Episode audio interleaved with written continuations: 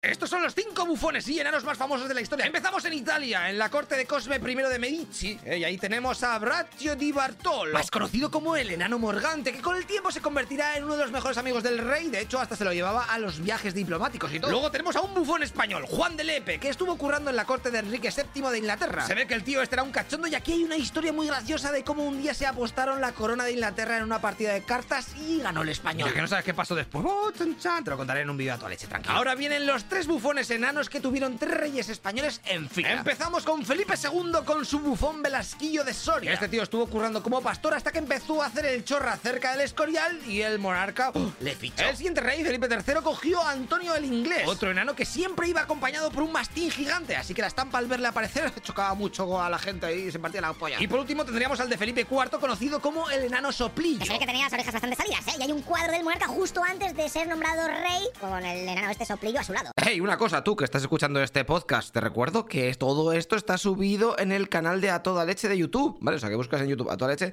y lo verás con vídeo, que yo creo que a lo mejor te va a molar más, ¿vale? Bueno, si no, pues tienes así para trabajar o lo que sea, pues el podcast, pero si no lo ves en vídeo. Así me ayudas un poco o te haces Patreon y así apoyas el contenido. todo esto cuesta un porrón. Venga, tío, te vemos en el siguiente capítulo. Hasta luego, loco Pixas.